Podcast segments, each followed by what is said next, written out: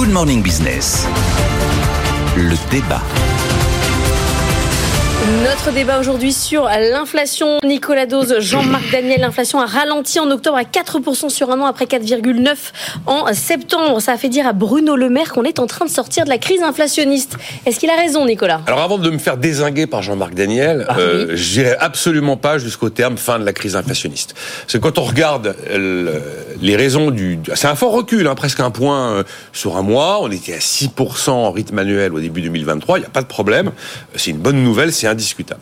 Euh, après, quand on regarde les composantes de, de ce recul, c'est essentiellement l'énergie.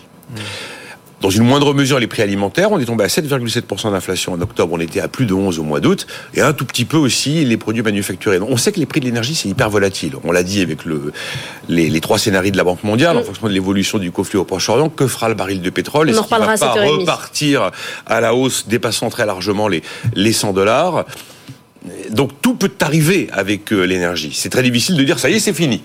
Euh, et puis l'autre élément qui me fait euh, parler plus d'un ralentissement marqué de l'inflation plus que la fin de la, fin de la crise inflationniste, c'est qu'on observe que dans les composantes du, des chiffres d'octobre, il y a quand même encore une hausse des prix des services et qui et, et encore une tension salariale dans le domaine des services. Donc euh, pour ces raisons-là, j'irai pas jusqu'à dire c'est la fin de la crise inflationniste on peut parler de, de net ralentissement, si vous voulez, de net ralentissement de la hausse des prix. Je rappelle que l'inflation qui décélère, ce sont pas les prix qui baissent, mais les prix qui montent moins, vite. De la même manière qu'on ne reviendra pas au prix d'avant. De la même manière qu'on ne reviendra pas au SMIC de 2021. Petit bémol quand même pour terminer. Autant la France se distingue plutôt euh, parmi les bons élèves quand on regarde la croissance, qu'il y a quand même au troisième trimestre au moins quatre grands pays d'Europe qui ont un PIB dans le rouge, hein, Portugal, Allemagne, Autriche, Pays-Bas.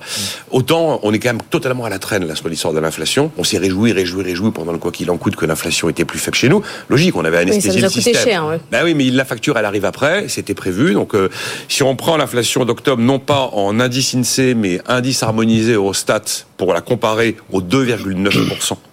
Euh, observé par Eurostat en zone euro, on est à 4,5, 2,9 en zone euro, 4,5 en France. J'appelle pas ça la fin de la crise inflationniste. Si on, Maintenant, bah oui, si on maîtrise bien son Jean-Marc Daniel, normalement, Bah, euh, bah, il voilà. n'y a pas d'inflation. voilà, c'est ça. Donc en fait, tout ce que je viens de dire, vous Bah oui, l'effacez. il Ça parle n'existe pas. Oui, ça n'existe- je comprends pas. Pourquoi Je, crois- je je, je dirais, est-ce qu'on est sorti? Pour sortir, il faut rentrer. Voilà. On jamais rentré.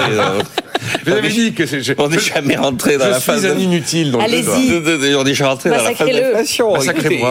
Alors, quand, quand on regarde au niveau mondial, parce que c'est un mécanisme qui est, je vais, je vais passer du focus au niveau mondial, puis européen, puis euh, ce qui se passe en France. Au niveau mondial, si vous voulez, l'inflation, quand on regarde sur 20 ans, d'après les calculs du FMI, la moyenne est de 3% environ. Et dans ces 3%, vous avez effectivement des pays qui sont des pays qui sont en véritable inflation, qui pays qui sont dans une situation extrêmement euh, délicate, c'est le moins qu'on puisse dire. Il y a quand même cinq pays encore en 2022 où l'inflation était à trois chiffres. Et donc, euh, quand vous regardez donc l'évolution, 3%, c'est un peu la norme qui est liée au fait que vous avez toute une partie du monde qui est en économie émergente, et donc vous avez ce que les économistes appellent des effets Balassa-Samuelson. Quand vous sortez d'une période de sous-développement ou quand vous rentrez dans une période de forte croissance, vous avez une tension inflationniste qui apparaît. Bon, 3%, c'est normalement donc la norme entre guillemets mondiale. Cette norme, d'après le FMI, elle sera atteinte l'année prochaine, au pire en 2025. Vous avez eu une poussée à 8,5, 9% en 2022, et depuis, les prix ont retrouvé un peu la situation antérieure. Donc, vous avez eu un choc conjoncturel qui était lié à la pandémie, puis au conflit notamment en Ukraine, et puis maintenant, cette situation se stabilise. Si vous regardez au niveau européen, les prix vont pas baisser, mais ils ont commencé à baisser. Ils ont commencé à baisser en France. Ils se baissent aux Pays-Bas, qui est dans la zone euro. L'indice des prix aux Pays-Bas est de moins 0,4%. Et il y a même en Chine, les prix baissent. Et vous avez des tensions déflationnistes qui commencent à apparaître dans un certain nombre de pays, au niveau mondial en particulier, parce que le salaire mondial baisse le salaire mondial baisse. Pourquoi? Parce que quand vous rentrez, faites rentrer sur le marché du travail des paysans indiens et que vous substituez le paysan indien à l'ouvrier chinois, eh bien le coût du travail baisse. Donc le salaire mondial est en train de baisser. Et on commence à voir c'est dans les pays qui sont très ouverts à l'économie mondiale. Les Pays-Bas, leur force, c'est que c'est un pays qui est très mondialisé, donc ils bénéficient de la tendance déflationniste de certaines zones du monde, notamment de la zone d'Afrique, d'Asie-Pacifique. Au niveau français, mais au niveau français, Qu'est-ce qu'on constate Effectivement, on a essayé de masquer la réalité, la réalité nous rattrape, mais quand vous regardez, il y a aussi des prix qui commencent à baisser. Quand vous regardez sur l'indice des prix de l'INSEE, sur un mois, ça n'a pas augmenté. Effectivement, vous avez des endroits où les prix augmentent, et notamment les endroits du, des services. Pourquoi? Parce qu'il y a moins de concurrence. On retrouve la dynamique normale, c'est-à-dire que les prix ont tendance à augmenter dans les secteurs peu concurrentiel. Et le bon outil pour lutter contre l'inflation, c'est, dans la situation actuelle, de faire de la concurrence. Alors, les politiques monétaires, pour conclure, elles auront corrigé l'aberration du quantitative easing. On avait des taux d'intérêt négatifs, maintenant on a retrouvé des taux d'intérêt qui sont plus élevés, voire trop élevés.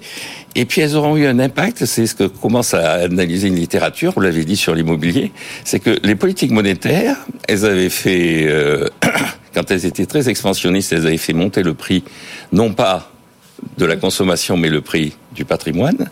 Et là, maintenant qu'elles sont restrictives, elles sont en train de faire baisser le prix du patrimoine. C'est-à-dire, l'immobilier baisse, la bourse baisse, les obligations baissent. Et donc, euh, la politique... dans le 15e arrondissement voilà, voilà. Ce vient de raconter. Et donc, il y a une vraie réflexion à faire sur l'impact de la politique monétaire, non pas sur les prix à la consommation, mais sur les prix des stocks, sur les prix du patrimoine. Merci à tous les deux.